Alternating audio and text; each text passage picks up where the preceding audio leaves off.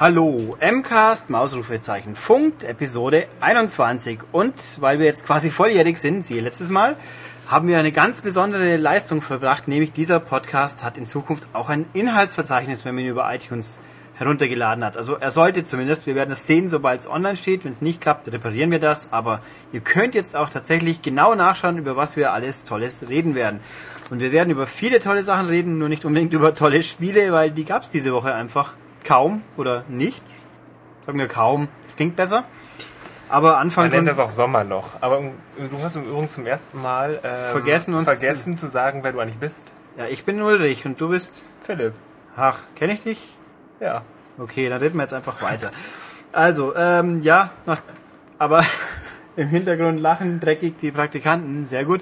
Ähm, schön. Aber den Rest wollen wir jetzt halbwegs geordnet lassen, darum fangen wir an mit den News und Philipp darf was erzählen. Ja, spektakuläre Meldung. 43 Millionen Tote im Battlefield 1943. Ja, und das innerhalb von nicht mal einer Woche. Ja, vier, vier, viereinhalb Tage ungefähr haben die gebraucht, die 360-Besitzer, und haben damit eben die von, von Entwickler DICE gesetzte Hürde überwunden von 43 Millionen Kills und haben deswegen eine neue Karte freigeschaltet. Die vierte Karte, Chorus C und einen neuen Spielmodus. Das ist der Air Spirity Modus. Im Grunde das gleiche wie Conquest, nur man muss das nicht alles zu Fuß, irgendwelche Checkpoints äh, quasi erobern, sondern das mit Flugzeugen. Denn in diesem Spiel, ein Online-Multiplayer-Shooter, kann man ja auch fliegen. Ja, wenn man nicht gleich wieder abstürzt natürlich oder einem jemand das Flugzeug vor der Nase wegfliegt, kann ja alles passieren. Nee, das ist auch, also ich hätte es nicht gedacht, dass es so schnell geht. Vor allem 360 hatte am Anfang Serverprobleme, die offensichtlich jetzt weg sind. Aber die PS3-Luschen, die brauchen noch länger. Ja, die haben jetzt seit gestern, also stand gestern 23 Millionen ungefähr, so die Hälfte. Das ist schon, wenn man jetzt überlegt, PS3 haben sich inzwischen auch einigermaßen gut verkauft und online kostet nichts, also nur das Spiel. Trotzdem so wenig, jetzt wird es aber Zeit, dass ihr euch mal anstrengt, jawohl. Gut, ähm, so viel Battlefield. Bleiben wir noch bei einem anderen Spiel, wo EA die Finger mit dran hat, nämlich. Ähm, MMA meinst du vielleicht? Das könnte sein. Cool. Ich stelle jetzt einfach mal die ganz große Frage. Was ist der Unterschied zwischen der MMA und der UFC? Dass es nicht die MMA gibt, sondern die UFC und MMA dieser lustige Sport ist, der mit Street Fighter 2 populär gemacht wurde, nämlich Mixed Martial Arts. Wer jetzt meint, so ein Quatsch, der soll sich mal die Produktbeschreibung von Street Fighter bei Xbox Live Arcade anschauen. Irgendwo ist es echt mal aufgetaucht. Es ist ja nicht mal falsch, aber irgendwie komisch. Ja, naja, Mixed Martial Arts ist eben eine Sportart und UFC ist davon der bekannteste Verband. Und dazu gibt es ja auch ein Spiel von THQ seit einiger Zeit, was sich sehr gut verkauft hat, zwei Millionen Mal mittlerweile. Und ähm, man könnte jetzt sagen, das weckt Neider. Denn jetzt kommt EA auf den Plan, die ja ein Spiel angekündigt haben, das nur MMA heißt. Genau, und auf der E3-Konferenz, so, wir machen jetzt auch ein Spiel, wo sich Leute auf die Fresse hauen, außerhalb vom Boxring, sondern im MMA-Ring. Ja, und die Frage, wie ich damals mir schon gedacht habe, das ist jetzt interessant, nur außerhalb von Amerika kennt kein Mensch die anderen MMA-Verbände, sondern nur UFC. Wen wollen sie eigentlich kämpfen lassen? Ja, eigentlich am liebsten ja Recken der UFC. Deswegen, also EA möchte schon die Leute abwerben. Es gibt so ein Problem oder es gibt jemanden, der Extremes dagegen hat und das ist der Dana White, das ist der Chef der UFC, äh, der eigentlich schon immer mal so ein Spiel machen wollte und auch EA angeklopft hat, eines andere Mal und dann anscheinend oder nach seinen Worten hat er immer zu hören bekommen mit, das ist keine Sportart, so ein Quatsch machen wir nicht und dann hat es irgendwann mit THQ geklappt, äh, gut geklappt und jetzt ist er sauer, weil EA auch ein Spiel macht und heißt so, ja, ja, ist ja klar, und was soll das? Und jetzt wollen die noch mal Leute abwerben und nö, und droht es auch allen Kämpfern, die mit EA da anbandeln, dass sie eben ausgeschlossen werden aus seinem Verband. Es ist schon, ich kann mich erinnern, dass irgendwie zwischen WWE und WCW beim Wrestling auch mal irgendwie so ein Gedöns gab. Ja, das erinnert zumindest daran, an diese Wrestling Geschichten. Ja, aber, oh, da fliegt eine Fliege. I, pfui, geh weg. Ähm, also jedenfalls, der sagt, ja, ganz pfui, wenn ihr mit EA arbeitet, dann nicht mehr mit uns, was natürlich doch für den durchschnittlichen Prügelmenschen der UFC eher ungünstig ist. Es gibt wohl eine Ausnahme mit dem Randy Couture, Couture, Couture, wie auch immer. Der hat sich wohl irgendwie durchgeklagt, dann hieß es, okay, dann hm, lass mal dich halt. Aber genauere Details haben wir jetzt auch nicht nachgeschaut, weil, mei, irgendwelche Fleischklumpen, die dann bluten, werden sie schon finden bei EA. Ja. Ähm, genau, dann gibt es noch so eine mehr oder weniger inoffizielle Meldung von Peter Moore, das ist der, der, der Chef von der Sportabteilung von EA. Der hat auf seinem Blog geschrieben, so, hey, locker bleiben. Äh, eigentlich haben wir so, so, so ein Projekt schon seit zwei Jahren eben in Planung und er persönlich war ja auch so ein großer MMA-Fan und deswegen hat das nichts mit, mit, Klauen oder Kopieren zu tun. Ja, gut, also dass sie jetzt erst, erst nach UFC angefangen haben sollen, das ist auch irgendwie nicht sehr wahrscheinlich, aber äh, naja, wir werden die ganze Wahrheit wohl nie erfahren, aber dann gibt's halt zwei von den Dingen, wo sich Leute auf die Fresse hauen, wie ich so gerne sage. Aber schön. Ja, damit haben, gehen wir weg von Menschen, die sich, ja, und gehen hin zu Verspätungen. Ja, da gab es eine, eine große Verspätung oder beziehungsweise eine, äh, ein, ein Hersteller hat viele Verspätungen angekündigt. Das ist Take-Two. Take-Two hat nämlich gesagt, dass wir jetzt manche Spiele, sowas wie Bioshock 2 oder Mafia 2, verschieben wollen ins Fiskaljahr 2010. Und das Fiskaljahr 2010 fängt bei Take-Two am 1. November 2009 an. Mm, Das heißt, theoretisch könnten noch gewisse Spiele im Winter erscheinen, aber bei Bioshock und Mafia ist es ausgeschlossen und das verschiebt sich aufs Kalenderjahr 2010. Äh, Max Payne 3 haben sie auch noch quasi in der Mache, aber das soll noch in diesem Jahr erscheinen. Ja, das wäre ja auch ein Rockstar-Spiel. Wie man Take-Two kennt, wird da ja groß unterschieden. Ja, Aber- aber, man hat im Internet schon einige Sachen gelesen, wo es hieß, so, die sind alle verschoben 2010, weil also es gibt einen Unterschied eben zwischen Fiskaljahr und Kalenderjahr und naja. Also für, wobei auch Max Payne 3, es würde mal langsam Zeit, dass die PR-Maschine anläuft, wenn es jetzt wirklich in ein paar Monaten schon kommt. Also schauen wir mal. Ja, Gamescom lässt grüßen, glaube ich. Hm, Das könnte sein. Ich glaube, ich habe auch schon mal gefragt, aber natürlich schon wieder vergessen. Was wir wissen ist, dass Chinatown für PS, Chinatown Wars für PSP, das kommt dieses Jahr garantiert noch. Da wetten wir drauf. Ähm, ja, was haben wir sonst noch? Verschoben hat sich im Endeffekt Heavy Rain auch noch. Ja, mehr oder weniger verschoben. Eigentlich hat es auch so einen Grund wie mit Bioshock 2. Also Bioshock 2 haben die auch gesagt, ja, verschieben wir gerne. Äh, dann ist es nämlich nicht im Weihnachtsgeschäft und dann konkurriert es nicht mit anderen Titeln. Bei Heavy Rain ist es im Grunde das gleiche. Der Quantic Dream, der Entwickler, auch gesagt, so, wir nehmen das Spiel mit Absicht jetzt quasi nicht in den Weihnachtsmarkt, sondern packen es ins, ins Früh, im Frühjahr, so dass es April wahrscheinlich rauskommt. Und ähm, ja, Ja. das ist so Stand der Dinge. Also Das macht, es macht auch Sinn oder es ergibt Sinn, weil Heavy Rain ist zwar irgendwie das Kritik, der Kritikerliebling und es ist auch sehr interessant, hat Potenzial und alles, aber ich glaube im normalen Laden ist es schon gut, wenn es nicht neben fünf Riesentiteln rauskommt wie ein Assassin's Creed oder ein Call of Duty oder sonst was, wo halt bewährte Größen sind und ja. Genau, Stichwort bewährt, das fällt mir auch die Begründung war ähm, für, für eine neue IP, für eine neue Marke und eben auf ein neues Genre, wie gesagt, äh, ist ein Weihnachtsgeschäft eigentlich der schlechteste Marktstart. Und deswegen mit Absicht in so eine ruhigere Phase. Ja, und die legen ja ganz tollen Wert hier, neues Genre mit äh, tolles Adventure, was irgendwie an Kinofilm erinnert und bla bla bla. Ja, aber das ist die Begründung auch. Ja. Neue Marke eben. Ich habe um Heavy Rain, ich habe selber noch nicht gespielt. Matthias hat's, wenn ich es richtig im Kopf habe, gespielt, gesehen auf der E3. Ähm, ich habe nur die Tage Fahrenheit aus bestimmten Gründen mal wieder einlegen dürfen und habe da wieder gesehen, ja, die Ideen waren toll, aber wenn man die Figuren auch geradeaus steuern könnte, ohne besoffen sich zu fühlen, wäre schon mal gut. Also hoffen wir, dass sie das, die Zeit dann auch nutzen, um die Steuerung mal auf jeden Fall hinzukriegen, weil der Rest, die Grafik sieht ja schon so aus, als ob sie passen dürfte. Und eine Winzverspätung haben wir noch. Ja, das Wolfenstein. Das kommt Wolfenstein. eben nicht Anfang August, sondern jetzt in der Woche vom 17. bis 23. August, also zur besten Gamescom-Zeit. Ja, und es kommt überhaupt in Deutschland, so unser aktueller Stand ist, das kommt durch in Deutschland, es hat halt natürlich diese komischen Kraxelzeichen nicht drin und es wird nicht ganz so brutal sein, aber es kommt tatsächlich raus. Ist ja auch schon mal für sich eigentlich erstaunlich genug. Weißt du da genaueres im Sinne von brutal? Also heißt kein Blut oder auch Äh, bestimmte Szenen vielleicht? Doch? Blut ist drin, aber irgendwie keine Körperteile, glaube ich. Also ich habe Ah, schon okay. mal gefragt, aber ich habe es mir nicht näher gemerkt, weil EA, ähm, EA sage ich schon, Activision interessantere Spiele zu bieten hat. Okay, also kämpft der Rumpf an Rumpf, Äh, ohne Körperteile dann. So wie bei Rocket Riot. Genau.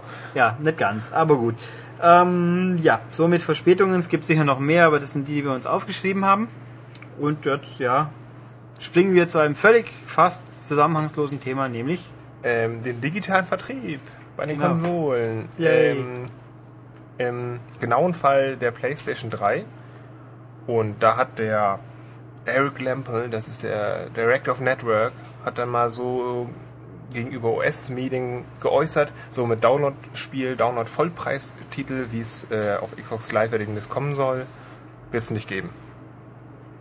Ist Wie- ausgeschlossen quasi. ja. Also will er nicht machen und führt da so eine merkwürdige Rechnung auf. Aber ich sage einfach merkwürdig, weil irgendwie, naja, sagt auf jeden Fall auf so einer Blu-ray, denn das ist ja die Technologie, auf der die PlayStation 3 äh, Disc basiert, ähm, würden 50 Gigabyte passen auf einem Layer quasi, nur auf einer Schicht.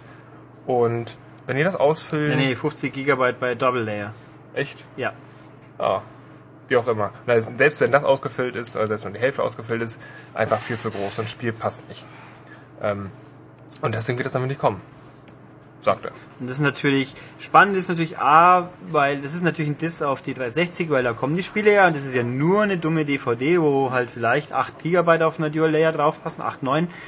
Ähm, aber erstens das und zweitens, es gibt Download-Spiele komplette zu kaufen. Es gab Burnout und FIFA 09, glaube ich. Burnout Paradise und FIFA 09 kann man ganz normal als digitalen Download kaufen im PlayStation Store. Es ist natürlich kein Sony-Spiel dann, das ist schon klar, aber es ist trotzdem das vollwertige Spiel. Das hat er wohl vergessen. Ja, oder ignoriert. Und vor allem, ich meine, fast jedes nicht exklusive PS3-Spiel ist im Endeffekt das gleiche wie das 360-Spiel.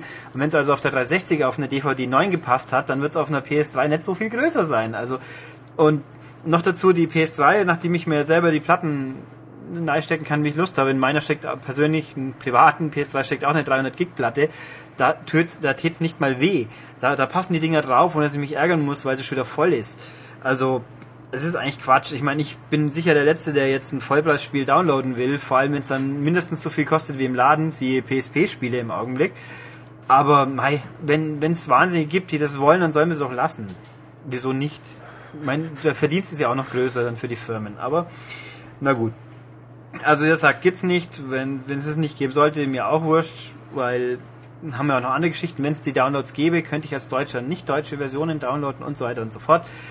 Ähm, ja, Wahrscheinlich haben die nur gesehen, dass die FIFA 09 und, und Burnout einfach null verkauft hat, online, also als Download und deswegen. Ja, wobei, wie gesagt, selbst wenn, was juckt's mich? Es ist ja kein Produktionsaufwand. Dass ich jetzt hier eine Million Discs gepresst habe, die mich Geld gekostet haben. Aber Äh, man muss irgendwelche Texte anstellen, die dann in den in Download Store irgendwo eine Beschreibung da das, funktioniert, oh, das funktioniert ja bei, bei Sony so besonders gut mit den gehaltvollen Beschreibungen. Das ist schon richtig. Aber na gut, also weg damit ist halt so. Ähm, Weg damit, was anderes kommt jetzt vielleicht rein. ja, nämlich äh, Team 17 macht jetzt ein Spiel, das nicht Worms heißt. Hm, Skandal. Man dann? Ja, obwohl, sie haben ja auch Lemmings auch noch inzwischen im Stall. Nein, diesmal gibt's keine niedlichen kleinen Hamster und keine niedlichen Kriechtiere. Aber wieder was Altes. sondern was Altes, nämlich fiese Aliens. Alien Breed Evolution soll es gleich heißen. Es kommt als Download-Spiel in absehbarer Zeit, in mehreren Episoden scheinbar sogar auch, ein Update ihres ersten großen Erfolgs. Team 17 war ja, das waren so Hobbycoder auf einer Amiga, die eine Public Domain Disk-Serie aufgelegt haben und gesagt haben, wir können auch gute Spiele machen. Das erste war Alien Breed und das war im Endeffekt einfach Gauntlet mit Monstern. Sprich, top-down rumrennen durch einen verwinkelten Level, Viecher abschießen, Generatoren kaputt machen, Ausgang finden. Das war so ungefähr die Logik. Hat sich gerade in Eng vor allem in England, da wo sie herkommen, sehr, sehr, sehr, sehr gut verkauft. Und dann haben sie halt ihr Imperium gegründet. Da waren so hübsch Sachen wie Super Frog, cooles Spring-Hübschspiel, Project X, äh, stylischer, schwerer Horizontalshooter und alles Mögliche. Und dann halt irgendwann auch Worms.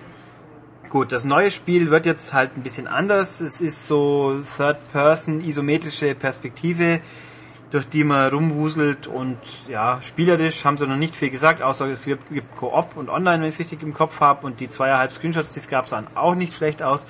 Ja, mal lassen wir uns überraschen, aber ja. Ich habe vor vielen Jahren mal Martin Brown, den Chef, interviewt und gefragt, wollt ihr nicht mal was anderes machen wie Worms? Und er hat gesagt, ja, wollen schon, bloß die Publisher wollen nichts von uns sonst. Ja, es ist halt online. Da geht sowas dann mal wieder. Alien ist ja anscheinend wieder angesagt bei den Publishern. Sega macht ja auch Alien-Spiele. Ja, das sind die offiziellen Aliens, deswegen funktioniert das ja auch alles so gut. Ja, aber trotzdem außerirdisch und ja tot machen. Viecher. Genau. Genau. Gut, das gibt's also als Download und für Leute, die Spiele noch gerne im Laden kaufen, gibt's ein paar ganz spannende Sachen. Ja, die sogenannten Special Editions, also die, wo man die Käufer nochmal animieren will. Bitte keine Raubkopien, sondern hier tolle Originalversionen und wir geben euch noch ein paar Goodies. Und ähm, Call of Duty Genau. Das hat ja gar keinen Zusatz. Also Modern Warfare 2? Nein, das hat jetzt eben Ja. nicht mehr. Jetzt heißt es, also anscheinend großes Kuddelmuddel, aber wir, also der aktuelle Stand der Dinge diese Woche ist wohl mal wieder, dass es doch wieder Call of Duty Doppelpunkt Modern Warfare 2 heißt, damit es die Leute im Laden auch erkennen. Ähm, war von vorne weg eh sinnvoller. Wieso muss es nur Modern Warfare heißen? Es ist langweilig und Call of Duty tut mit Sicherheit nicht weh und okay, also es heißt jetzt mal so und da gibt's eine Special Edition. Genau. Also erstmal gibt's die normale Version natürlich im Handel, dann gibt's die Version mit einem Steelbook, also so eine komische Harthülle. Klapp, ein Klapp-Blechbox. Genau. Und es gibt auch noch die Blechbox mit ein paar Goodies dabei. Und das ist äh, ein Artbook. Das ist ein Download-Gutschein fürs erste Call of Duty. Ja, das allererste, wo glaube ich, so wir jetzt, wir haben jetzt nicht nachgeschaut, aber es war Xbox und PS2 und es war auch gut, aber es Ja, war PC Welt, natürlich. aber pff, ja und äh, war Weltkrieg, aber mei, so als Goodie zum Downloaden, wieso nicht? Genau. Und das ganz toll Interessante ist ein angeblich voll funktionsfähiges Nachtsichtgerät und die passende Büste dazu, dass man das Ding auch irgendwo aufstellen kann. Ähm, es gibt jetzt halt noch keinen offiziellen Preis, also im Netz kursiert irgendwie so um die 150 Euro.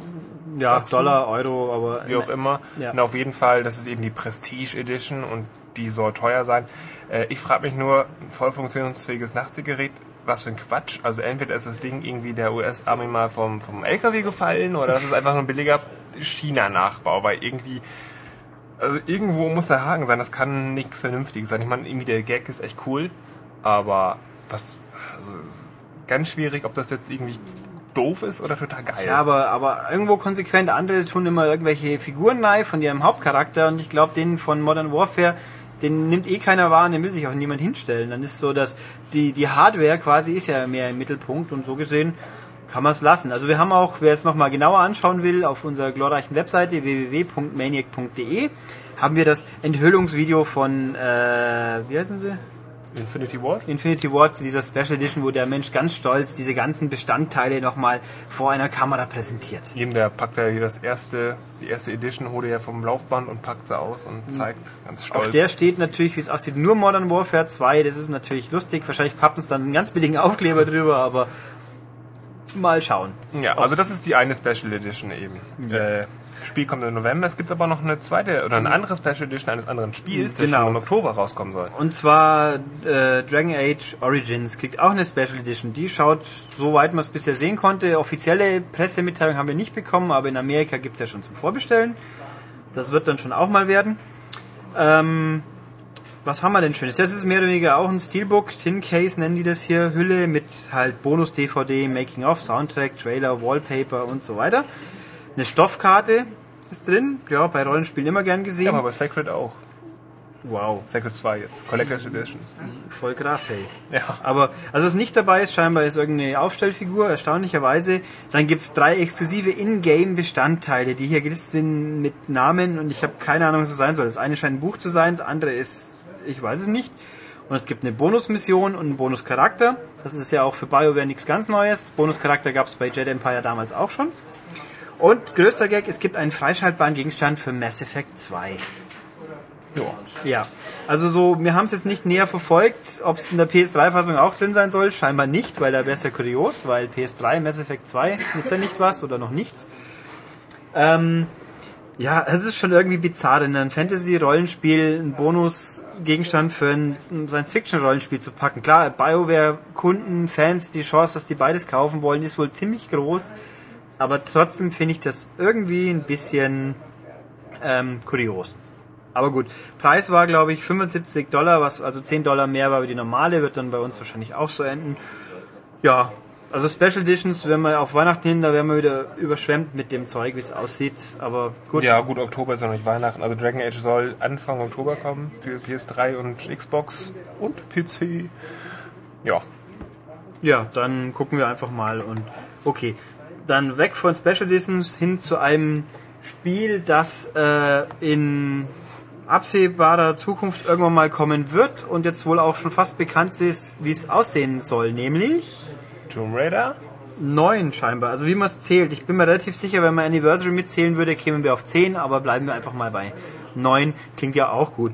Ähm, ja, da ist im Internet ein Zettel aufgetaucht, ein Scan von einem Zettel, der aussah wie IDOS Informationen für potenzielle Kunden, sprich Großhändler, sonst was.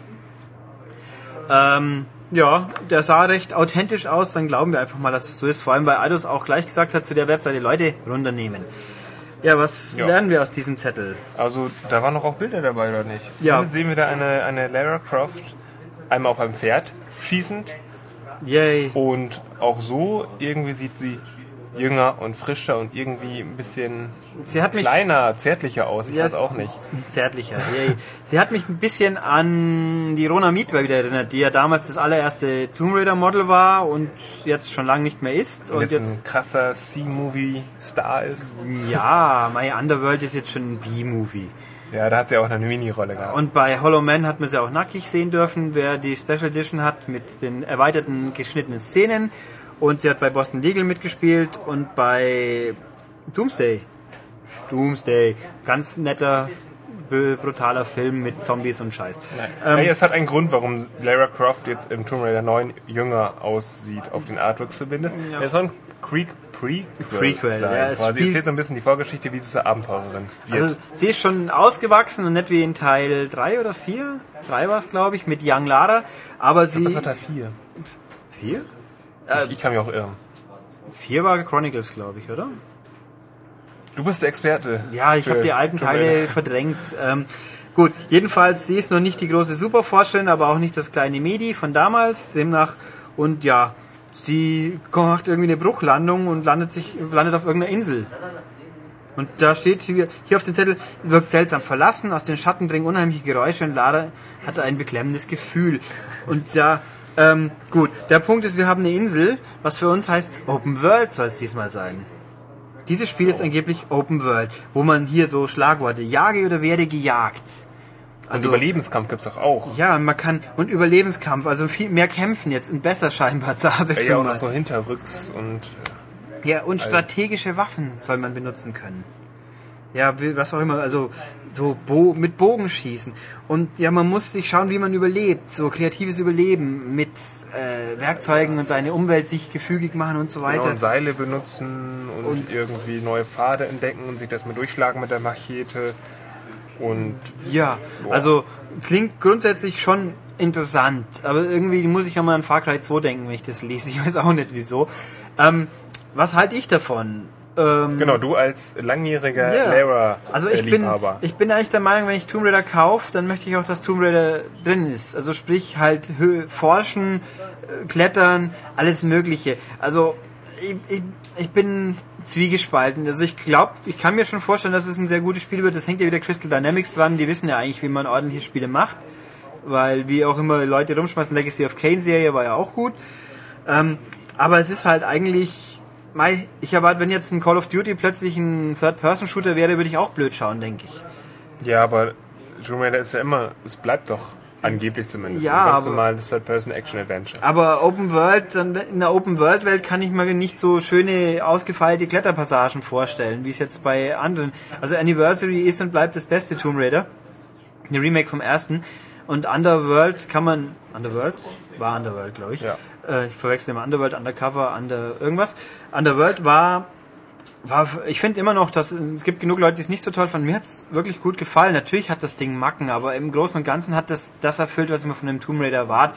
Viel klettern, viel forschen, intelligent, intelligente Level, wo man finden muss, wo es lang geht und nicht so ganz viel schießen. Und jetzt diese Logik, mh, Ja, schauen wir schießen vielleicht mehr, zumindest soll das Ding ab 18 sein. Also Also- das ist auch nochmal so eine, Neuerung. Ja, gut, die letzten waren tatsächlich, glaube ich, auch schon ab 16. Also der Ja, Split ist nicht mehr so groß. Doch, irgendwie schon. Mit dem Rot und dem Blau, die Unterschiede. Also das Siegel jetzt. Ach so. Das äh, ist schon, Oh ähm, Gott. das ist schon. Einen Scherz gemacht, quasi. Ja, eigentlich nicht. Ja, gut. Das ist einfach nur umständlich ausgedrückt von mir. Ah, oder so. Nee, also ähm, ich habe keine Ahnung, wann wir das erste Mal offiziell was davon sehen, zu sehen kriegen werden, weil eigentlich ist ja, wenn man genau nimmt, jetzt Square zuständig für äh, Tomb Raider.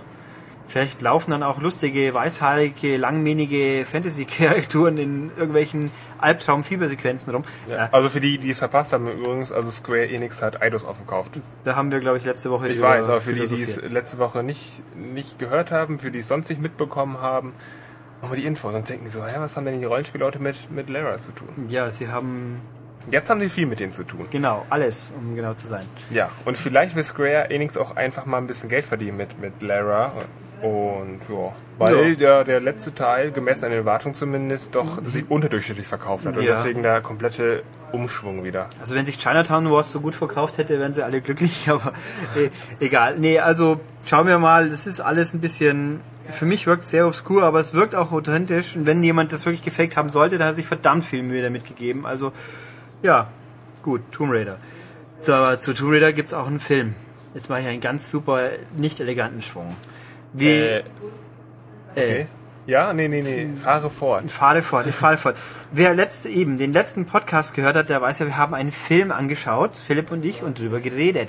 Und ich fand das lustig. Ob ihr das lustig findet, weiß ich nicht. So richtige Rückmeldung kam nicht. Könnt ihr gerne mal machen. Aber wir werden das wieder machen. Und weil Philipp ja so ein junges Küken ist, kennt er legendäre Filme nicht. Ich Deswegen hab weigere mich. Nein, du weigerst dich nicht. Du kennst sie einfach nicht. Du weißt nicht, was du verpasst. Ähm, werden wir jetzt in Zukunft öfters mal Filme anschauen und dieses Mal, ha, könnt ihr mitentscheiden, was Philipp anschauen muss. Genau, nämlich Das das, Problem ist aber, dass Ulrich jetzt die, die Vorauswahl trifft und dann nur so irgendwelche, okay, vielleicht kultige alte Stinken da, Ach, rausgreift aus seiner, aus seiner großen Also- Box, aber natürlich meine will doch gar Vorauswahl. Ich will nicht, dass jemand sagt, schaut euch David das Dallas an. Das, der arme Philipp bricht jetzt haben, wenn er solche Filme anschaut. Ähm, nein, es sind natürlich schon Filme, die irgendwas mit Spielen zu tun haben. Nicht unbedingt eine Spielverfilmung, aber halt Spiele zentral. Herr der Ringe gucke ich mir gerne wieder an. das hat mit Spielen nichts zu tun. Ja, aber doch im Umkehrschluss ja schon. Ja, aber das hat mit Videospielen. Okay, okay. Äh, gut, also für dieses Mal habe ich mir zwei Filme ausgesucht. Die Philipp, einen, einen davon muss er jetzt anschauen, den anderen auch irgendwann mal, aber wir gucken, vielleicht kriegen wir es bis nächste Woche hin, sonst bis übernächste. Also, wir haben die Wahl zwischen Tron. Tron ist toll, wissen wir alle.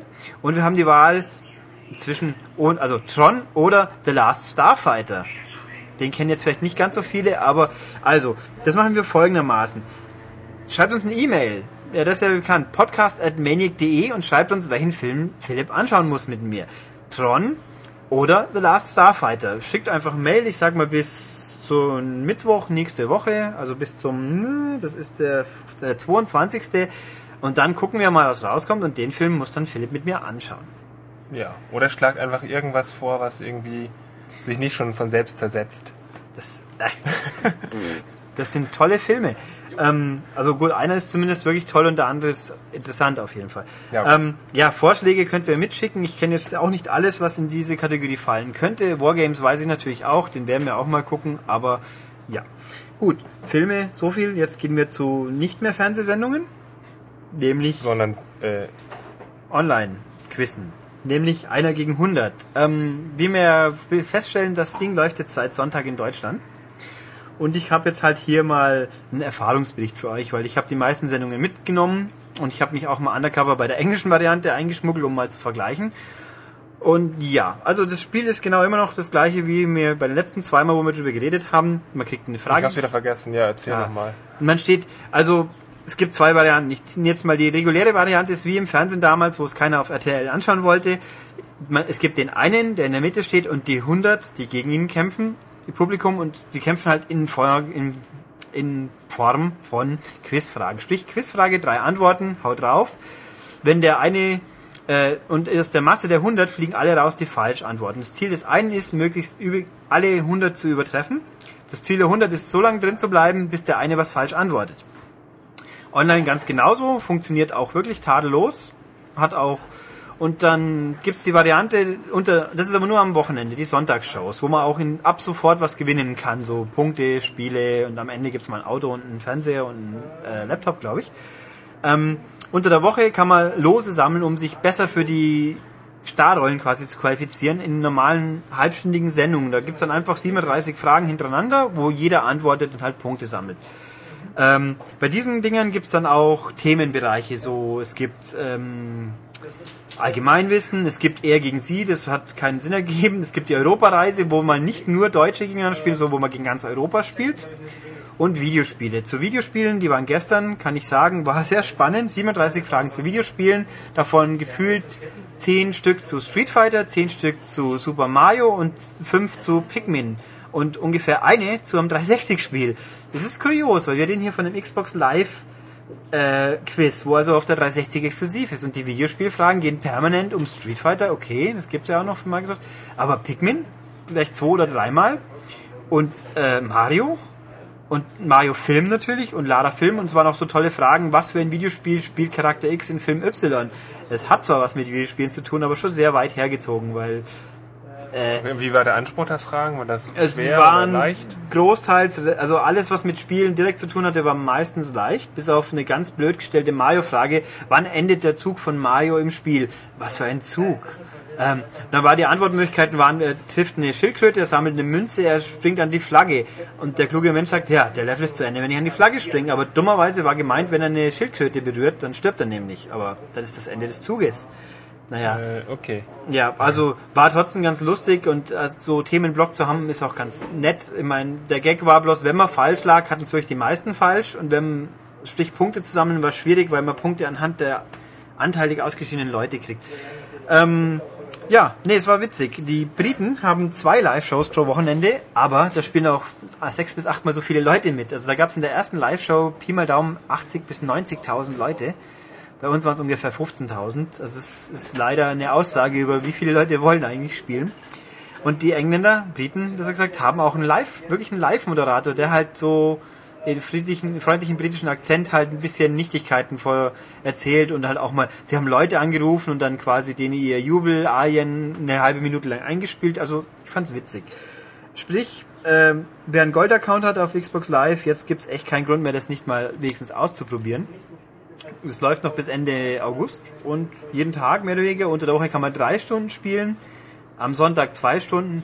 Also ich fand's sehr spaßig und die Fragen, selbst wenn man sie bei den Europareisen, wo sie doch gerne mal dazu neigen, schwer zu sein, weil nicht jeder kennt spanische Regionalpolitiker oder, oder skandinavische Topografie auswendig. Aber nee, ich find's spaßig. Wie viel Zeit hat man eigentlich, um eine Frage zu beantworten? Kann man da nicht ein bisschen bescheißen mit, mit Internet? Nee, Geht eigentlich das? nicht. Das sind so Pi mal Daumen 10 Sekunden. Okay. Außerdem Ja, kriegt man ja auch für schnell, je schneller, desto Punkte. Aber, also schummeln kann man eigentlich relativ vergessen, außer man hat fünf Leute nebendran hocken, die alle Profiwisser sind, so ungefähr. Nee, auch Präsentationen mit den Avataren, das haben wir ja auch mal halbwegs sinnvoll genutzt und ja, war ganz nett. Gut. Damit haben wir den diesmal ein bisschen längeren News-Block hinter uns, weil, wie gesagt, am Anfang gesagt, Spiele haben wir nicht ganz so viele spannende, aber noch ein paar. Deswegen kurz eine Denkpause für uns und gleich hören wir uns weiter. Wieder. Okay, wie gesagt, unsere Mini-Deckpause ist durch. Wir reden jetzt über Spiele und wenn ihr euch übrigens wundert, was im Hintergrund die ganze Zeit brubbel, brubbel, brubbel macht, das sind Michael und Tim, die einen Schwerpunkt für die kommende Ausgabe besprechen und noch nicht ganz kapiert haben, dass Mikros doch auch weiter weg sitzende Leute mitkriegen. Aber wir, wie er gerade so schön sagte, wir haben das Lo-Fi-Konzept, das muss jetzt einfach sein und ihr hört uns eh immer noch besser wie die zwei Hans Wurste. Gut, fangen wir an. Diese Woche mit, wir haben insgesamt, Moment, 1, 2, 3, 4, 5, 6, 7, 8, 9, 9 Spiele, davon ist keins wirklich spannend und oder relevant, deswegen werden wir wahrscheinlich alle ein bisschen schneller abhandeln, aber die wichtigsten Infos gibt's schon. Anfangen werden wir, respektive Philipp, mit einem brillanten Spiel, zumindest der Name ist einfach Ein gut. spektakuläres Spiel mit dem Titel Schauderhafte Geschichten, skrupellose Römer. So. Wow. Das Genau. könnte jetzt vom Titel her vielleicht casual sein. Ja, so ein bisschen. Schauderhafte Geschichten, wenn man es in Englisch übersetzt, heißt es Horrible Histories und es ist in England eine Buchreihe, die sehr erfolgreich ist und die versucht, jüngeren Menschen, respektive Kindern, äh, Geschichte schmackhaft zu machen. Also da gibt es ganz viele Bücher, was ich über Griechen, Römer, alle möglichen Volksstämme und die konzentrieren sich aber auf die, die böse, die äh, äh, skurrile, brutale Seite der Geschichte Die skrupellose. sozusagen quasi. Ui. Also die, die graben da echt alles aus, damit die Kinder wenigstens das geil finden. So Geschichte quasi dann, wie viele Leute sich selbst aufgespießt haben und sonst was. Oder Hauptsache brutal. Ähm, ja, genau, aber weil du ja gerade so schön äh, über 1 gegen 100 ges gesprochen hast und das ja auch fleißig mitmachst, habe ich eine tolle Frage für dich. Denn in diesem Spiel, Skrupellose Oh. Römer, das ist eine, eine Minispielsammlung, äh, wo man verschiedene Spiele macht und ein Schwerpunkt davon ist äh, so ein Quiz aus zehn Fragen und da muss man eben Fragen beantworten über römische Kaiser und deren äh, Skrupellosigkeiten. Und da habe ich mal eine Beispielfrage und diese Frage steht eigentlich für so ein bisschen für das Spiel. Hui. Ja. Die Frage, ich lese jetzt mal vor, ist, Was machte, Kause, äh, was machte Kaiser Claudius, als er von den Festen seiner aufgeschlossenen Frau erfuhr? A. Er verbot die Feste. B. Er tötete ihre Freunde. C. Er tötete sie und ihre Freunde. D. Er sperrte sie ein. Ich glaube, ich ziehe meinen Auslassjoker. Das wäre, Ja, dass ich Auslass? die Frage nicht beantworten muss und mein, meine Serie doch weitergeht. sagen wir mal so, gegen 100. eigentlich Ah, ist es so, seine Frau hat natürlich rumgehurt und was macht er dann? Er macht mit.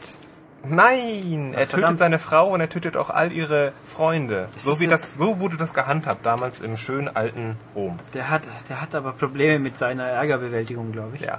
Naja, auf jeden Fall ist das ganze Spiel so, da sind immer echt lustige Fragen und äh, diese Fragen kann man auch gut beantworten, weil dieses ganze Spiel, das im Übrigen für Wii und DS erscheint, das muss sollte ich mal erwähnen, Ja. äh, da kann man eben alles finden auf Texttafeln, die verstreut sind auf dieser kleinen nachgebauten römischen Stadt namens Rom.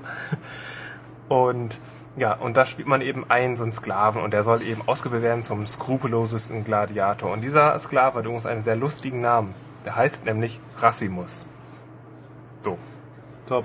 Was ich irgendwie echt lustig finde. Du verstehst Rassimus und Rassistimus und so.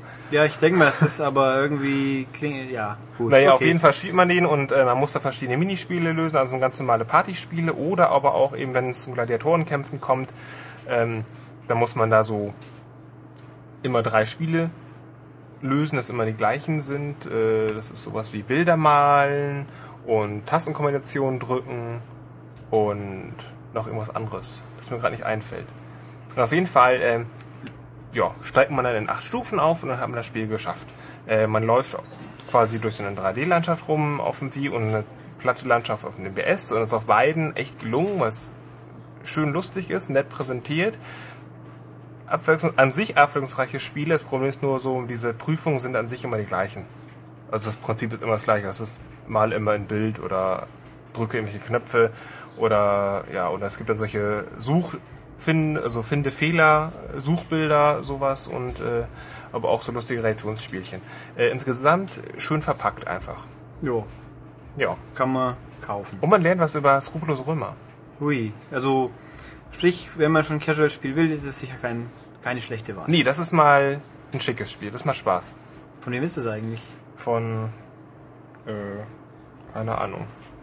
Also es, es kommt über Koch Media. Ah, okay. Also hier steht Slytherin. Genau, Slytherin, ist der. Scholastic, Virtual Identity, oh, kennt keine Sau.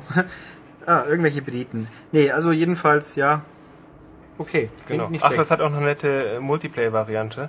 Äh, es ist so ein, so, ein, so ein verkapptes Risiko. Da hat man so eine, so eine Weltkarte und dann spielt man gegeneinander quasi äh, in den Minispielen um, um die Weltherrschaft. Ja, das ist ganz nett. Kann man schon lassen dann. Gut, dann hier, wie gesagt, Wii und DS und das haben wir gleich noch ein DS-Spiel. Ja, das ist der schöne Moon. Moon wie Mond. Ähm, ein Ego-Shooter, äh, den wir schon Anfang des Jahres im Port getestet haben und der sehr gut ist. Und der ist jetzt Ende Juni auch erschienen hier in Deutschland. Und ja, wie der, wie der Titel verrät, spielt man auf dem Mond und man spielt dann so einen, so einen Forscher, Wissenschaftler. Man muss auf jeden Fall ähm, so eine, so eine so, ja, so Alien-Fundstücke muss man da untersuchen am Anfang des Spiels. Das ist der Auftrag. Das Problem ist aber, dass innerhalb der ersten zwei Minuten das ganze Team ausgelöscht wird Aha. und man selbst bleibt übrig und dann kann man Funkkontakt und dann heißt es ja, okay, du musst es jetzt untersuchen, was ist passiert.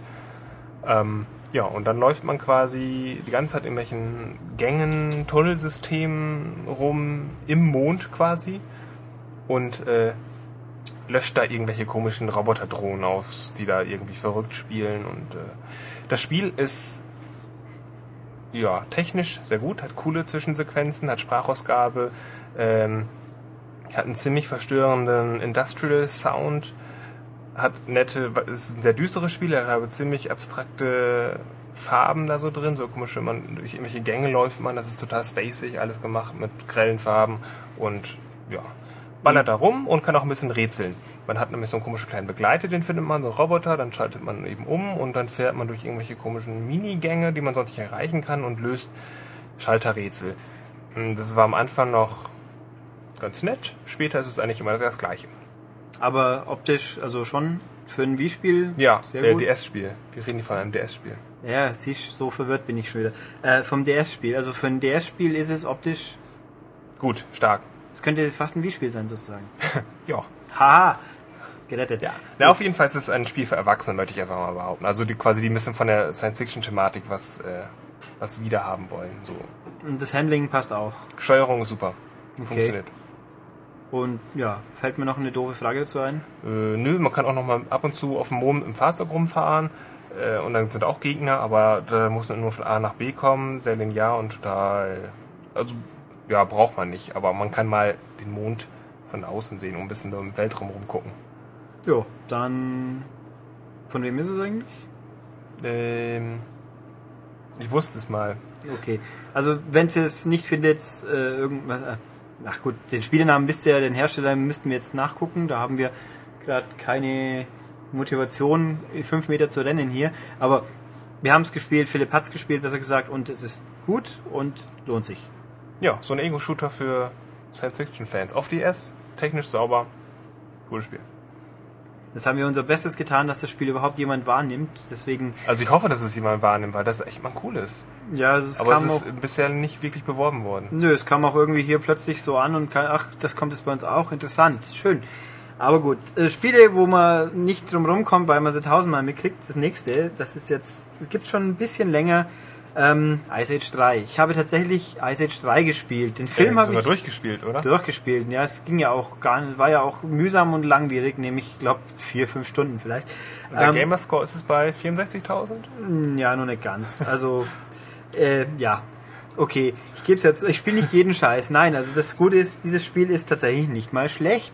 Ähm, den Film habe ich nicht gesehen. Die Story kann sich jeder ausdenken. Es gibt ein paar neue Viecher, die gleichen, sonst die alten, das Faultier und äh, Und, die, und, das, und Money, das, das Mammut. genau und den Säbelzahn, Hörnchen und so weiter. Eichhörnchen, Hörnchen. Säbelzahntiger. Ja, auch, aber das Hörnchen hat ja Eichhörnchen Ach, hat ja auch. Scrat. Scrat. Genau. Ähm, ja, nö, es ist im Endeffekt, mei, es ist ein Filmspiel, ein kinderfreundliches Filmspiel, wo viel gehüpft wird. Das stimmt schon, aber es hat halt, ich glaube, 19 Level. Am Anfang ist es relativ normal, man rennt halt rum, freut sich an den Charakteren oder auch nicht. Erstaunlicherweise, es gibt keine so richtigen Zwischensequenzen, die werden überwiegend in der Höhle erzählt. Äh, Sid und Diego erzählen dem Nachwuchs, was passiert ist. Gut, soll mir auch recht sein. Nee, aber es, es kommen halt Level, die sind ganz witzig. Also zum Beispiel mit Sid muss man mal irgendwann äh, auf einer Schneekugel, nicht ganz Schneekugel, das wäre ja ein Spoiler sonst, so einen Berg runterrollen und ans Ziel kommen. Das ist so ein bisschen Marble Madness mäßig angehaucht und ganz witzig. Dann gibt's eine Sequenz, wo man Horizontalshooter im, im Dino-Reich, wo man hinkommt, dann auf dem Dino sitzt und Horizontalshooter spielt. Dann gibt's eine Sequenz, wo man so in Third Person rumfliegt, so ein bisschen leermäßig, bloß halt mit einer Steuerung, die auch funktioniert. Ähm, und was gibt's noch so ganz so Crash Bandicoot mäßig, Retro mäßig, man von wo man ins Bild reinlaufen muss, weil man von einem wütenden Viech verfolgt wird. Ähm, oder es, es gibt ein paar Scrat Levels, das sind stinknormale klassische 2D Hüpfereien. Also es ist nicht aufregend, aber es hat mir eigentlich Spaß gemacht. Schön fand ich und dann gibt's einen neuen Charakter, den Bug. Das ist ein Wiesel, glaube ich. Der hat halt so relativ ein bisschen open world worldige Hüpfereien, die aber einfach gut funktionieren. Ähm, klar, Gamerscore gibt's recht ordentlich, 700 fürs Durchspielen, wenn ich es richtig im Kopf habe, und wenn man alles aufsammelt, was gut geht. Also, aber ich glaube, es gab Spiele in letzter Zeit, wo man für die 700 Punkte in kürzer Zeit mehr gelitten hat, so wie Terminator zum Beispiel. Das tue ich mir dann doch nicht an. Irgendwo hat alles seine Grenzen. Ähm, und was ich cool fand, also die 360-Version von ich, das Spiel gibt's für alle denkbaren Plattformen, aber ich habe die anderen Fassungen nicht gespielt, sondern wir reden hier explizit 360. Ähm, technisch ist das auch sauber, es läuft mal ganz gerne mit 60 Frames, was ja für ein Kinderspiel eigentlich völlig wurscht ist, weil die Kinder zählen, glaube ich, als letzte Frames. Aber ja, ich fand's unterhaltsam, hat Spaß gemacht und ob ich es mal für das volle Geld kaufen würde, muss ich zugeben, wüsste ich jetzt auch nicht, aber dafür hat man ja hier Arbeitsvorteile. Kann man Tja. mal eins mitnehmen und so spielen. Hat halt Eben, auch also was. wer Ice Age mag, wer Gamerscore-Punkte sammelt und wer Kinder hat, Ja, hat äh, drei Argumente auf dem Tisch liegen. ja, das ist schon ganz okay. Damit sind wir mit den Vollpreisspielen durch und wenden uns wieder unserem großartigen Roundup von allen Download-Spielen der letzten sieben Tage zu. Und da ist auch ein Spiel, das hat sogar eine Verbindung mit Ice Age 3. Nämlich wieso? Und welches Spiel?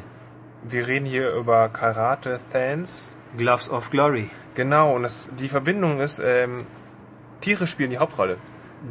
Ja, aber das meine ich nicht. Das ist die andere Verbindung. Ähm, Otto? ach so, Ja, weil Otto spricht ja Sid das Faultier. Stimmt, äh, kurze Frage. Ice Age 3 hat das Originalsprecher eigentlich? Ähm, das Also muss ich jetzt deutsche Original? peinlicherweise sagen, ich weiß es nicht, weil ich es auf Englisch gespielt habe. Oh, ja, okay. Ja, ich bin Purist, ich spiele gerne auf Englisch, wenn es machbar ist. Na Ähm, gut, also äh, hier sagen wir noch mal kurz. Oder Und- weiß jeder das? Eigentlich schon, oder? Was? Otto ist Synchronsprecher bei Ice Age Hab 3. ich doch gerade gesagt, oder? Echt? Oh. Na, auf jeden Fall. Und Karate-Fans da spielen Fanden mit. Ja, die Ottifanten nämlich. Karate-Fans ist ein WiiWare-Spiel, kostet 8 Euro.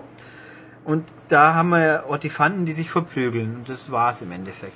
Es gibt, glaube ich, sieben Ottifanten. Der deutsche Fand, der japanische Fand, der amerikanische Fand, Superfand und äh, Superfand. Hm, sehr gut. Handelt in Börse wahrscheinlich. Ähm, ja, und diese sieben Fanden prügeln sich vor fünf Umgebungen. Und der Knackpunkt an diesem Spiel ist, ähm, einfache Steuerung und casual zugänglich. Man spielt wirklich nur mit der Remote. Die Fanden bewegen sich prinzipiell von alleine aufeinander zu und durch Hin- und Herwackeln löst man Angriffe aus. Wenn man auf einen Knopf drückt, kann man blocken und wenn man auf einen zwei drückt, gibt es den super Angriff. Ähm, die Entwickler von Snapdragon Games aus Hamburg waren bei uns, haben uns das gezeigt und ein paar andere Geschichten, die mal im Laufe der Zeit enthüllt werden.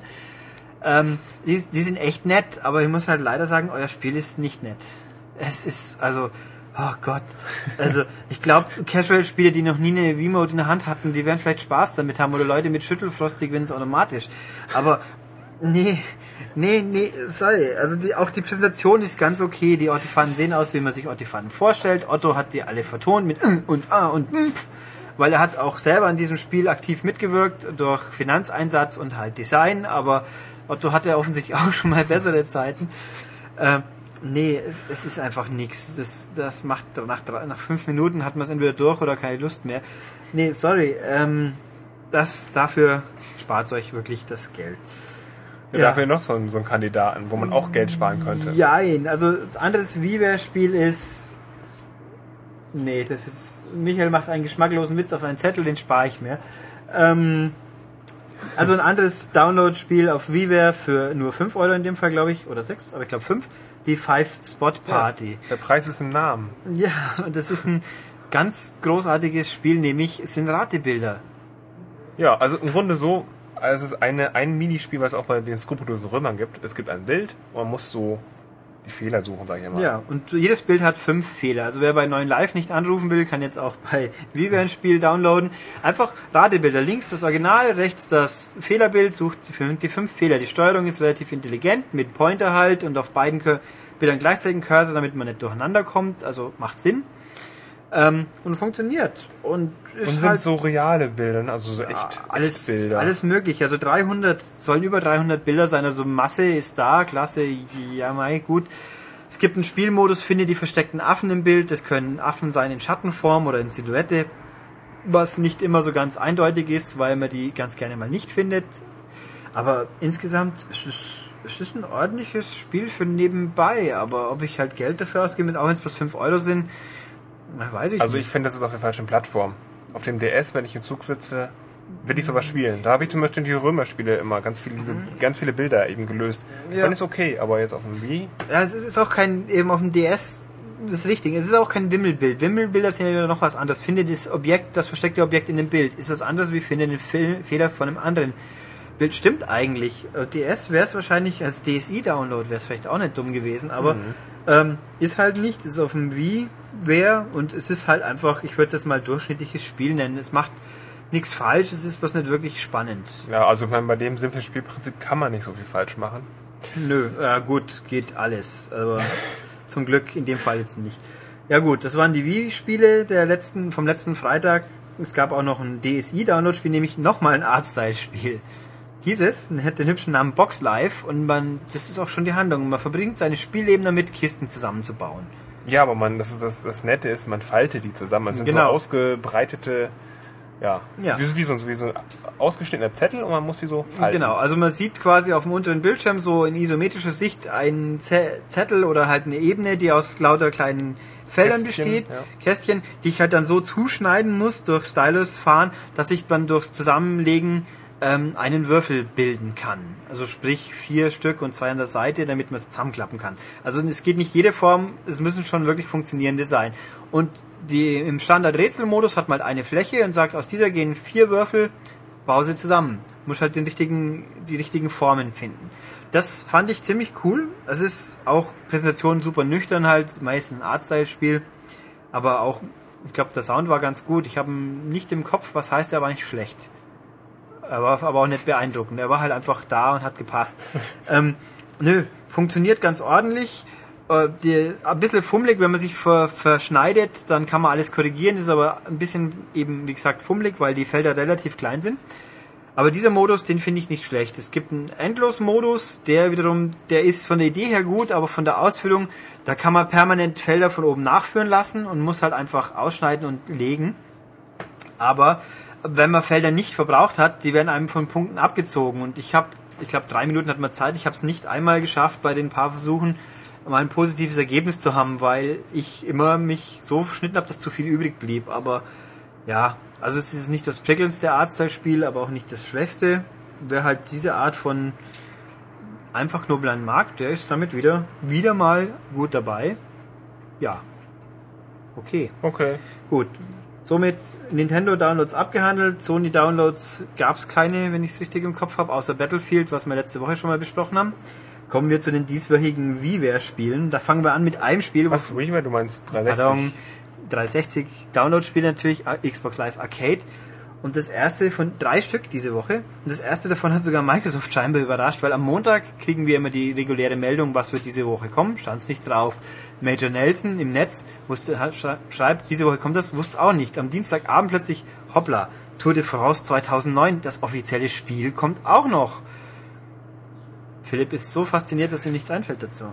Ja, ich, ich ich überlege gerade, das ist ein ziemlich doofes Timing. Die Tour de France ist, hat schon längst ihren, äh, schon fast zu Ende, sag ich mal. Ja, sie ist mittendrin eigentlich. Ja, aber also schon eher dem Ende. Ja, entgegen der Punkt ist, wieso neigen. bringe ich das Spiel raus? Nicht vorher oder pünktlich wenigstens. Nein, es kommt jetzt. Aber, na gut. Es kommt aus Frankreich, ich glaube von Focus Interactive oder Cyan. äh, Ich habe es nicht genauer nachgeschaut. Also es ist ein Radelspiel, man kann die ganze Tour nachspielen. Es sind die originalen Namen drin, soweit ich das jetzt nachgeschaut habe. Zumindest Milram waren definitiv die echten. Ähm, gedopen, dopen kann man glaube ich nicht, also so gesehen ist es unrealistisch. Ja, langweilig. Ja. Ähm, und es ist mehr ein Taktikspiel. Man spielt quasi den Teamchef und gibt seinen Fahrern Anweisungen, übernimmt Führungsarbeit, macht einen Ausreißversuch oder geht am Schluss in den Sprint und man kann durchschalten. Man sieht das Rennen quasi aus der Kamera wie beim Fernsehen, so von der Seite mal, von vorne halt übersichtlich. Ähm, die Etappen dauern ein paar Minuten jeweils und äh, ich fand's mal, also ich glaube, wenn man sich damit wirklich intensiver beschäftigen will, dann hat es einen gewissen Reiz. Will ich aber nicht. Eben, also wer Tour de France Spiele kennt, auf dem PC zum Beispiel gibt es auch jedes Jahr eins. Das ist das Gleiche im Genau, der hat nämlich auch schon alles gesehen, der kann sich vorstellen, wie es ist. Es hat sich Ja. nicht, nicht geändert. Also ich finde es einfach auch ein bisschen zu, vielleicht funktioniert es auf dem PC ein bisschen handlicher. Ich fand es ein bisschen klobig zu bedienen und halt auch, mei, die Eingriffsmöglichkeiten sind relativ gering und wenn du halt am Anfang der Energie verpulvert hast, dann war das das. Das Spiel hat einen riesen, riesen viel Text, so und das und das geht, aber wie man vernünftig spielt, erklärt es einem eher gar nicht. Dann ja viel Glück beim Probieren und sich wundern, wieso man bloß 50. wird. Also die Von Op- 49 wahrscheinlich sogar. ja, ich weiß gar nicht, das ist glaube ich nicht das volle Feld, aber ähm, die Optik ist wieder sachlich, sag ich mal, neutral, also nicht spektakulär, nicht besonders prickelnd anzuschauen. Ja, Mai, also ich finde so wie unter der Hand, wie es rausgekommen ist, so unter der Hand kann man es auch ignorieren. Also wer es nicht kauft, wird nicht die Welt Was verpassen. kostet das denn? Ich glaube, es waren 10 Euro. Okay. Also, es gab es übrigens letztes Jahr auf der PSP, da hat es aber auch schon keinen interessiert. Aber gut. Weiter zum anderen Spiel, das äh, bisschen obskur ist, aber tatsächlich nicht mal schlecht, nämlich Madballs in Babo Invasion. Den Namen finde ich total bescheuert. Madballs sind Spielzeug aus den frühen 90ern, glaube ich. Irgendwie Nee, 80er. 80er. Das ist schon 80er. So kannst du dich dann daran erinnern. Tja, ich bin in den 80ern geboren. Ja. Also es sind so, so Gummikugeln, Bälle, so kleine, wo halt so Augapfel und alles mögliche, die man halt rumkullern konnte scheinbar. Ich kann nicht ernsthaft nicht dran erinnern, dass es die gegeben hat. Ein typisch amerikanisches Spielzeug eben. Ja, aber gut, Master of the Universe war ja auch amerikanisch. Äh, Also Ja, aber eben, ist auch typisch. Ja, also jedenfalls, das gab's als Spielzeug und irgendjemand war jetzt der Meinung, das nehmen wir als Lizenz für ein Spiel. Das Spiel ist im Endeffekt ein Action-Adventure, wo man statt mit einer Figur durch die Levels rennt, mit einem Ball rumrollt. Diese Bälle sind bewaffnet üblicherweise. Sie haben dann so eine, eine Wumme. Wumme an sich dran geschnallt, alle möglichen Schrotflinten, Laser, irgendein normale Was so Bälle eben so an ja, sich haben. genau. Und man rollt halt durch die Gegend. Ab und zu tauchen Gegner auf, die man wegschießt. Ab und zu muss man über eine Rampe hüpfen, damit man eine Sperre überwindet. Oder einfach Rätsel lösen. In einer halbwegs bunten Grafik, Sci-Fi-Grafik. Und man sieht es halbwegs von oben, nicht ganz, ein bisschen hinten, aber oben. Ähm, und das läuft mit 60 Frames meistens auch, überraschenderweise. Und ist ähm, ein kompetentes Spiel. Ich, Singleplayer-Kampagne wird ein paar Stunden nur dauern. Kostet übrigens 10 Euro, um das auch noch zu erwähnen. Man kugelt da durch die Gegend und ja, und erlebt es. Interessant ist, es gibt einen Multiplayer-Part, wie so oft, aber in dem Fall wirklich, es können bis zu 16 Spieler spielen. Es gibt sämtliche Standardvarianten vom normalen Deathmatch über Capture the Flag und äh, King of the Hill mäßige Sachen. Und das funktioniert. Ich, im, Im Demo, interessant, hier in dieser Download-Demo kann man tatsächlich Multiplayer auch ausprobieren. Zwar nur begrenzt off, aber es geht wenigstens. Es ist nicht schlicht. Nicht schlecht. Ich habe mal eine 16-Spieler-Partie erwischt. Wirklich, 16 Spieler. Das war pures Chaos, aber irgendwie ganz, ganz launig. Ähm, muss man es kaufen, würde ich sagen, nö. Kann man, wenn man die 10 Euro ausgegeben hat, versehentlich, muss man sich ärgern, auch nicht unbedingt. Also es ist schon ein ganz akzeptables Spiel, aber es haut mich jetzt halt auch nicht vom Hocker. Okay. Ja. Komm, Ulrich, hinter dir. Ein dreiköpfiger Affe. Tja, ich habe Ja. diesen Witz jetzt blockiert, weil ich es nicht gut genug gespielt habe. Ähm, das letzte Spiel dieser Ausgabe, dieser Ausgabe, dieses Podcasts ist nämlich The Secret of Monkey Island Special Edition. Ja. Und Philipp hat den einen coolen Witz getötet, so ungefähr. Ich weiß auch nicht. Ähm, Wieso getötet? Gut, also ich muss jetzt zugeben, dass ich nicht der größte Experte drin bin. Ich weiß natürlich, dass es ein ganz tolles Point-and-Click-Adventure war, mit dem LucasArts quasi seinen Ruhm begründet hat damals und dann irgendwann zu beschließen, jetzt wollen wir sie alle nicht mehr, die Idioten. Ähm, Genau, ein Spiel von 1990. Ja. Vor Manic Mansion und das hat irgendwie, also nee, doch, nee. ein Jahr davor. Was? Nee, Manic Mansion gab es auf dem 64er auch, aber Monkey Island nicht. Was? Ja. Also, Warte wir, mal. wir können uns jetzt streiten. Man, Manic Mansion vor Monkey Island. Das ist doch jetzt gerade Stand der Dinge, oder? Ja, Herr Schneck hat gesagt, das war vor Manic Mansion? Nein, ich meine damit, Manic Mansion war vor Monkey Island. Ach so. Sie, glor- glorreiches Missverständnis, ignorieren wir es einfach. Also das Ding ist von 90, es ist eins der frühen Point-and-Click-Adventures von LucasArts und es ist äh, legendär und äußerst lustig und äh, das alles ist auch immer noch so. Ja, Also wer auch nur annähernd Point-and-Click-Adventures verknusen kann, der gönnt sich das. Und die Übersetzung, die im Spiel vorkommt, hat Boris Schneider-Jone geschrieben, hat er verifiziert, er war's. Und der hat eine lustige Übersetzung geschrieben, demnach lacht man da auch, wenn man es Deutsch liest. Und ja, wieso ist das Ding jetzt eine Special Edition? Weil es gibt den Classic-Modus und den modernen Modus. Classic-Modus ist genau wie damals. Man hat Pixeloptik, 4 zu 3, dieses lustige Menü und dran, wo man drauf rumklickt. Das ist nämlich dieses berühmte Scum. Scum, Menü. genau. Und dieses Scum mit Doppel-M hinten ist Manic Mansion. Das wollte ich eigentlich schon damit sagen. Ach so, habe ich dich wieder abgewürgt. Das werden die Leute wieder protestieren. Jawohl. Ähm, nee, also das ist genau das von damals. Man kann aber jederzeit on the fly auf modern umschalten. Modern ist dann 16 zu 9 fast. Äh, ein bisschen geändertes Menü, schon immer noch Point and Click, aber man wählt nicht unten auf dem Bildschirm äh, im Menü, sondern macht ein Pull-Down, so ein Aufpop-Menü quasi. Und es hat Sprachausgabe, englische, und es hat moderne Musik und es hat deutsche Texte. Das Kuriose ist, das Spiel hat ja eine Übersetzung von damals. Den deutschen Text gibt's aber nur in modern. Und auch die Sprachausgabe gibt's nur in modern. Das ist, was mich an diesem Spiel. Der eine Punkt, was mich echt stört, ist, ich habe hier modern und Klassik und die sagen mir entweder oder. Wieso kann ich nicht den modernen Sound in Anführungszeichen mit dem klassischen Spiel nehmen? Weil die, die Dauer der Texteinblendung ist ganz genau gleich lang. Aber nein, das haben sie nicht zugelassen und das finde ich ärgerlich. Und was mir auch nicht ganz so passt, in der modernen Optik, Guybrush sieht aus wie ein Idiot. Ja, richtig. Der gezeichnete Guybrush Threepwood sieht irgendwie komisch aus, wie so ein blöder, blond, lockiger Schnösel. Ähm, das Kuriose ist, auf dem Wii kommt ja demnächst auch Tales of Monkey Island. Da sieht er ein bisschen cartooniger und besser aus. Und Und aber ausgerechnet die Hauptfigur in der Neuauflage auf der 360 sieht doof aus. Die anderen Charaktere haben sie besser getroffen, aber gut, man kann sich auch dran gewöhnen. Ergo, ein äh, Point-and-Click-Adventure-Klassiker, der heute immer noch genauso viel Spaß macht und deswegen die 10 Euro, die es kostet, 360, absolut wert ist. Mhm. Was bleibt uns da noch zu sagen?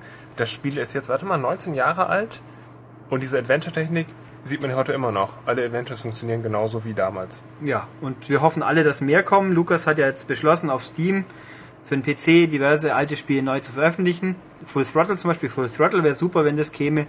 Oder halt auch eben Day of the Tentacle oder eben Maniac Mansion und äh, Zack McCracken wäre super. Aber Stand jetzt ist dieses Monkey Island und mal gucken, wie es weitergeht.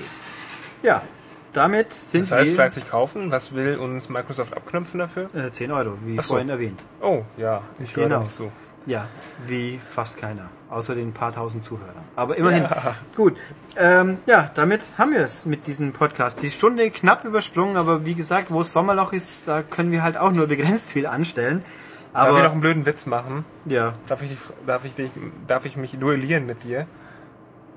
ich weiß, was du meinst, aber ich kann jetzt keine tolle, keine tolle Para Parole geben, weil ich die Sprüche nicht auswendig kann. Okay, weißt du noch, was, ich, was passiert, wenn ich sage, du kämpfst wie ein Bauer? Nö. Weiß ich nicht. Klär mich auf. Du sagst, dass du, ich, du, ich, du kämpfst wie und dann ein Tier, was Milch gibt. Wie eine Kuh. Ja. Oh, ich kämpfe wie eine Kuh. Cool. Mu. ja ein, ein, ein, ein Element eben da. Also Ja. man duelliert sich da mit äh, Wortgefechten Genau. und ganz bekloppten Wortgefechten. Ja, also Sehr ich lustig. werde es auf jeden Fall auch noch durchspielen, wenn ich es mir dann endlich jetzt mal gegönnt habe, weil es ist, ist und bleibt ein feines, feines Spiel. Jedenfalls, wie gesagt, wir haben jetzt nur knapp die Stunde, gestreift. Es ist aber, ich glaube, sie war hoffentlich einigermaßen interessant für euch. Und wenn wieder mehr Spiele kommen, wird es auch wieder länger. Das lässt sich ja kaum verhindern. Und dann holen wir auch wieder Gäste vors Mikro. Nächste Woche haben wir auf jeden Fall schon Michael eingeplant und mal gucken, was uns sonst noch so tut. Wir sind auch viele Leute, viel auf Reisen, aber leider alles noch mit äh, ähm, Embargos Maulkorb. nennt man das. Wir nennen es jetzt einfach mit Maulkorb oder Embargo, aber gut. Ja, was bleibt mir noch zu sagen? Das Übliche. Äh, das war Folge 21. Schaut auf unserer Webseite vorbei, www.manic.de. Ladet fröhlich den Podcast runter. Wenn ihr was zu sagen habt, wie gesagt, Filmabstimmung, Tron oder Last Starfighter. Wenn es dann sein muss. das muss sein. Und du wirst begeistert sein von mindestens einem dieser Filme. Und wenn nicht, dann hau ich dich einfach. Gut. Ähm, ja, dann Mail an podcast.maniac.de oder Kommentare könnt ihr auch unter den Artikel auf der Webseite schreiben und sonst bis in sieben Tagen. Tschüss. Tschüss.